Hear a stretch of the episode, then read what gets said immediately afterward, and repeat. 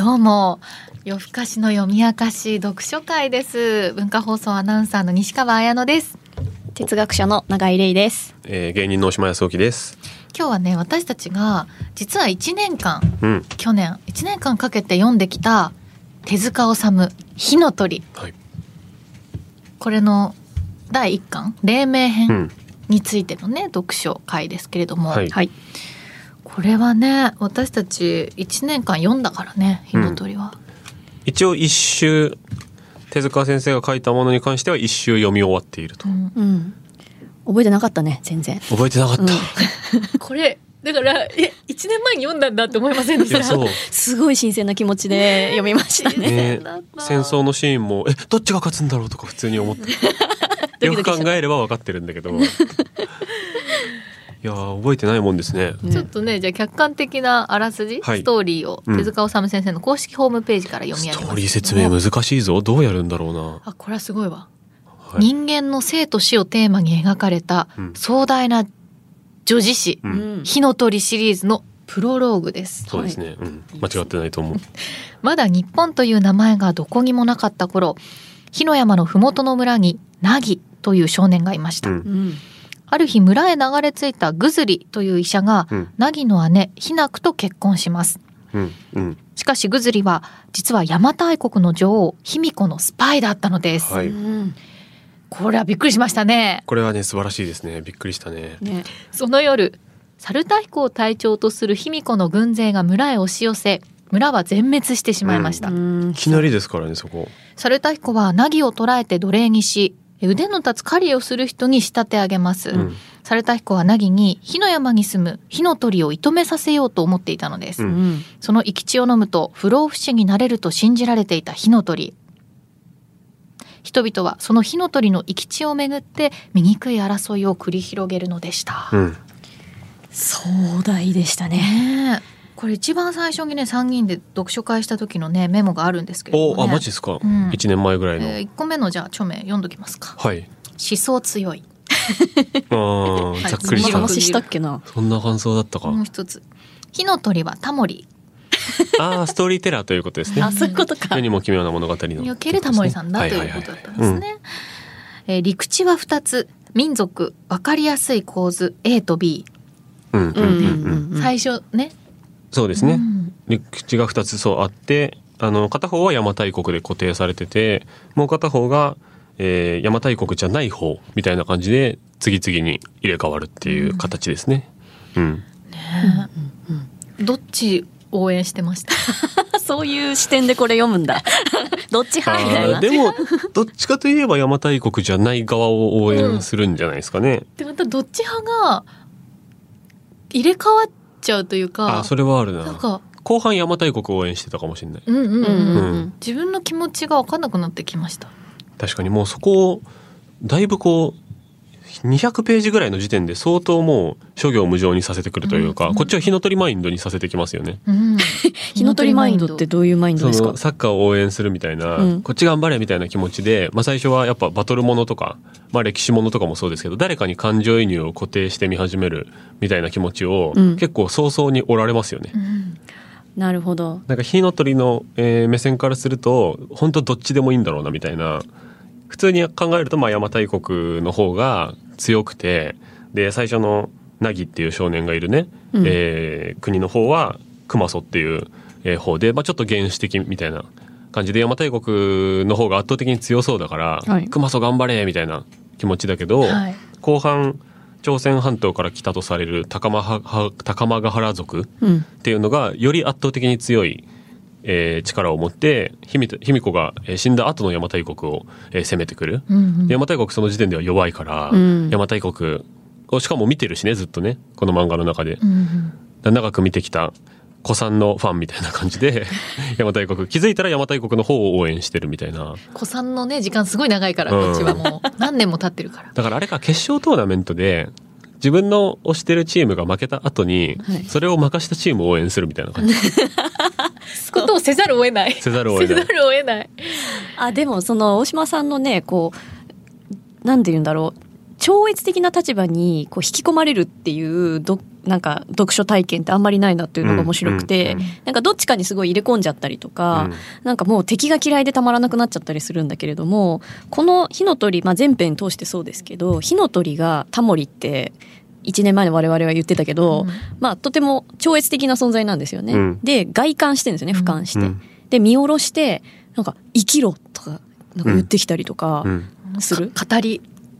語り。火の鳥の語り。語りがある、頭にね直接語りかけてくるんですよね、そうそう。脳に。直接こいつ脳内で。私たちは人間の言葉は喋れないけれども語りかけられるのって言ってました、言ってましたね、選ばれた何人かにだけね語りかけててそうそうそうそう。そでみんな火の鳥を狙ってるんですよね。うん。不老不死になりたいから,、だから欲望にまみれて火の鳥を追いかけるんだけども火の鳥は超然としててうん。ひらひら逃げちゃう、でなんかその火の鳥なんだと思いながらも自分たちもまるで火の鳥の視点でこの人間の争いとかを、うん。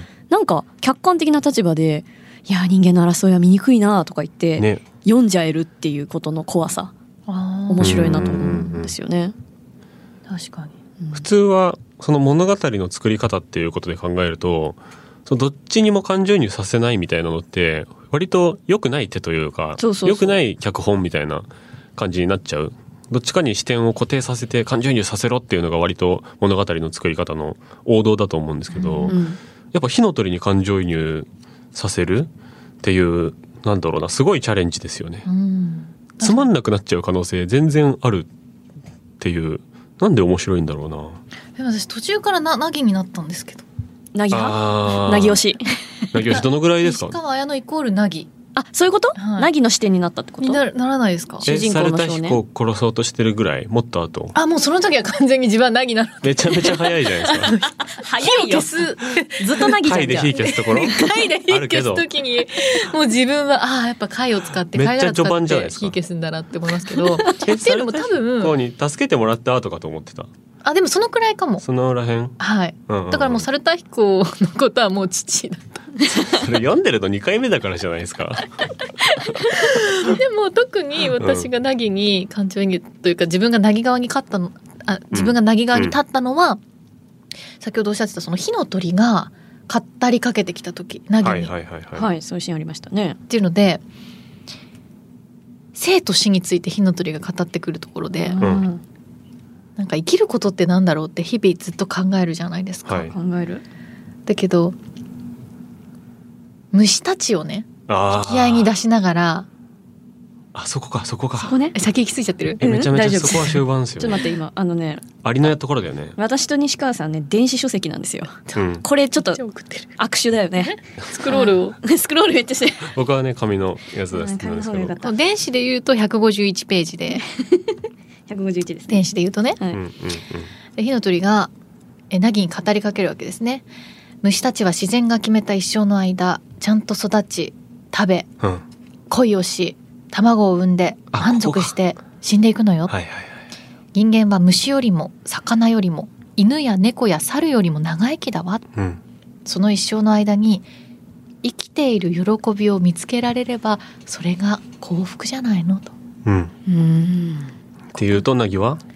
お前の言ってることはなんだかわからねえ とにかく俺はお前を仕留めてやる 火の鳥の人間ずっとこうですよねずっとこうなの。わかる。未来に行ってもずっとこうですよねわからずやなんだよ。ずっだからそこに重ねちゃうのよだから私はもう、うんみ三つおさんとかにねと。うん。幸せはいつも自分の心が決めるって教えて相田さんねって、はい間み、あ、三つおさんって呼んでるのね。分かってても、頭で分かってるけども、うん。うんでも日常辛い時に、うん。お前の言ってることは分からねえってなるじゃないですか。そうなんだよね。そういうことをしてきてるんですよね僕もね。僕らもね。でもね、そんなナギに対して火の鳥はね、飛び立ちながらこう言います。ナギ、どうしてもわからなければ、あなたは死ななければならないわ。怖い。怖いんだよ。いやそうなんだよな。それで殺しちゃいますからね結構ね何人かね。燃え盛らせてね。いやあとその卑弥呼がこう一番火の鳥を欲しがってるじゃないですか、はい。で猿田彦がなんでこう凪を育てて火の鳥を、えー、射止めさせようと育ててるかっていうと、そもそも猿田彦が邪馬台国の卑弥呼の家臣で卑弥呼様への忠誠がすごいからじゃないですか。でその結果どんどん軍勢を使ってこう追い詰めていくじゃないですか、うんそこまでするかみたいな。でそれで、えー火の鳥がえー一応一応ブチ切れるんですよね。あれぶち切れてるんですね やっぱね一応その自然の怒りっていうことで火山を噴火させるっていうそっかそっか。くだりがありますよね。はいはい。でその結果人間全体にこうしっぺ返しが来ていてうん。でその序盤に登場したファミリー1みたいな人たち、えっ、と熊佐の国の、えー、とグズリとヒナクうん。うんが結婚してるこうファミリーたちがあの穴の中に、えー閉じ込められちゃうっていうしっぺ返しを食らう。でこれは邪馬台国からはもう離脱してるファミリーなわけじゃないですか。いグズリはもともと邪馬台国の、えー手下だったけどだからなんかその連帯責任ねって言ってくるめっちゃ嫌な先生いたじゃないですか ら授業中に手紙回したりとかしてとかうんでそのその二人だけ怒られればいいのに、間でわ渡した人とかそれを見てて気づかな気づいてたやつとかも怒られるみたいなあったね。なんかそういう理不尽さが実は火の鳥にもあってはあ。その邪馬台国だけをこう滅ぼせばいいじゃないですか。うんなんだけどそういうことじゃなくて結構アバウトに罰を下してくるなっていうところはうん。火の鳥側も別になんか神的な存在だからって別に完璧な存在でもないし緻密な存在でもないっていうところが、うん。この物語の中でちゃんとこうあらとして出てるっていう。火の鳥側の雑さもちゃんと描かれてるっていうのを意外にこう黎明編でもすでに見せてるんだなっていう。えー、確かに。黎明編では、うん。私火の鳥もっと絶対的な存在だと思ってました、うんうんうん。完全に人間が悪くて火の鳥はずっと正しいことを言ってるみたいなイメージが僕も子供の時はあったんですけどこの噴火に関しては結構理不尽な先生ですよね。うん。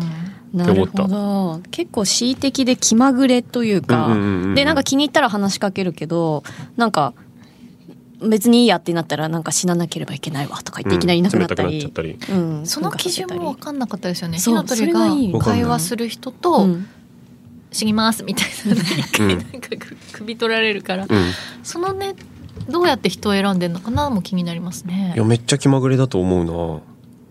うん。うん。意味をあんまり感じないうんですよね、山よ怒れ。うんと怒れっていきなり言ってますからね。あ山に？山にそう。そしたらドドドドドって急に次のページで大爆発起きてますからね。大噴火。ああだから私結構神みたいな存在であの火の鳥見てたけど、はい。むしろやっぱ自然そのものというか、うん。自然ってやっぱ気まぐれに、まあ、気まぐれってあえて比喩的ですけど、まあ、噴火したりなんだりするわけじゃないですか、大雨を降らせたりとか、人間の意志とか道徳とかとは関係なくっていう関係なく。意味ですよね。でもそうなんだけども実はそういう、まあ、いわゆる気候変動とかもそうですけど人間が悪いことするからその大雨が降ったりとかすることもあるわけじゃないですか、つまり地球環境を破壊するから人間が、だからそういうなんて言うんだろう天災のようなものが起きたりとかするわけで。本当は関わってるんだけれどもでも同時に若干恣意性もあるみたいなところがすごい自然っぽいなっていうのを今うん。大島さんの話聞いて思い出した。確かにどこまで人間のせいか分かんない、うん。でも人間のせいではあるんだけどにしちゃリターン大きすぎないみたいな ことも含めて今の気候変動のことっぽいっていうのも確かに分かる、環境問題につながるかもしれないですね。まあ、手塚治虫だからね。そういう部分は結構意図的にコントロールしてるような気もしますよね。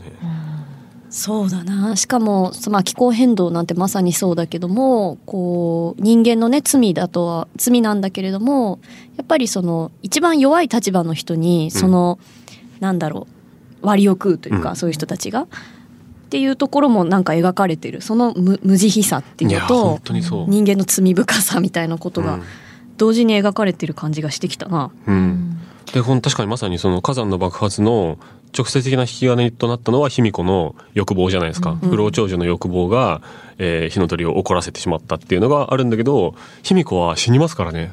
そう。だから環境問題と同じで自分たちの世代は死んじゃって後の世代に負荷がいくみたいなことの中から、うん。こう太陽の光に向かってよじ登っていくラストっていうところは非常にこう我々含めて我々の次の世代とかのことを考えてしまうよね。うん。そうだな。それすごい面白いだってそうやなってなんか一括であのダメにされたその弱者の人とか、はい。あとな死んじゃう人も何人も出てくる中で、はい。医療が人を助けるっていうところうん。うん。も結構描かれいきなりそこから始まりますからね。うん。うん物語の序盤最初にカビを集めろっていうところからもうね近代医学がうん。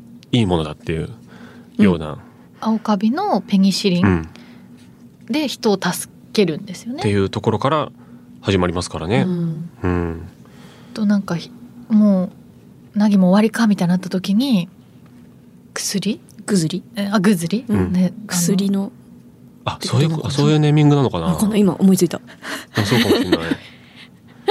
ニコニコして2023年にちょっと一個考察が 調べたらもうとっくに出てたら恥ずかしいな。出。てんだろうな。もしくは全然違う由来なんだろうな。ねだってナギとかそのイザナギのうんうんうん。ねこうとかスサノオとかね。スサノオとかね、まうん。ああの日本史にでで習うようなものとか、うん。あるいはその日本神話のんあに出てくるような名前がもじられてたりとかして、うんだからぐずりももしかしたらそうなのかもしれないし薬なのかもしれないし。確かにわかんないですね。気になる。じゃあ末路もなんかもじってるんですか？あと高間原族にすでに滅ぼされていた国ですね、はい、末路の国？えー、わかんない。私末路って国すごいなって思っちゃったまあ、確かに。名前が。普通にねその誰々の末路っていう言葉ですよねカタカナだけれども、うん、ですねじゃないのかな。そんなことあると思って。確かに。で滅びてるし。ニニギとかね。うん、うん、いやそうなんだよな。その医学。あれされた彦もねナギを救ったりとかね。そうそうそうそう。逆にナギがされた彦の鼻をねこう、まあ、治療するじゃないけど、うん、みたいなところもあるし。一方でこうまじないにずっと頼ってる卑弥呼はどんどん不幸になっていくっていうところもあって今何分ぐらいですか？今ね16分。ぐらい。じゃあ僕ちょっと一番好きなキャラの話をしたいかも。1で1でしちゃって1でしちゃっていいかな。うん。連盟編で僕一番好きなキャラクターはい意外かなそのまんまかもしれないですけど、スサノオがめっちゃ好きで。えー、そうなんだ。あ意外ですか？意外。スサノオはねあんまり出てこないんですけど、うんまあ神話の人物としてはかなり有名ですよね。スサノオノミコトっていうのはいますけど、そうですね。この物語の中では火の鳥のあ火の鳥じゃない。卑弥呼の、えわかりづらいー、ね。卑弥呼の、えー実の弟なのかなっていう感じのうんうん。登場の仕方をしていて、えっ、と不老長寿を願っている卑の卑弥呼に対して常にこう霊障的なスタンスを取ってる姉さんいつまでそんなこと言ってるんだっていう、えースタンスを取ってるキャラですね。はいでしまいには卑弥呼に怒られてしまって追放されてしまうで目を潰されてしまうっていうようなキャラクターなんですけど、うんこのスサノオはねあの近代国家を作ろうってずっと言ってるんですよね。うんうんその邪馬台国はそんな独裁的なまじないに頼ってる科学的な根拠がない話で国策を動かして人々を犠牲にしてはいけないと。で邪馬台国は新しく生まれ変わるんだ。もっと近代的で義やあの義語色の義ですね。三国志の、えー中国の義やその他の国々と立派に付き合える国になるんだっていうその近代国家になるっていうことと国際社会をすでに意識してるんですよね。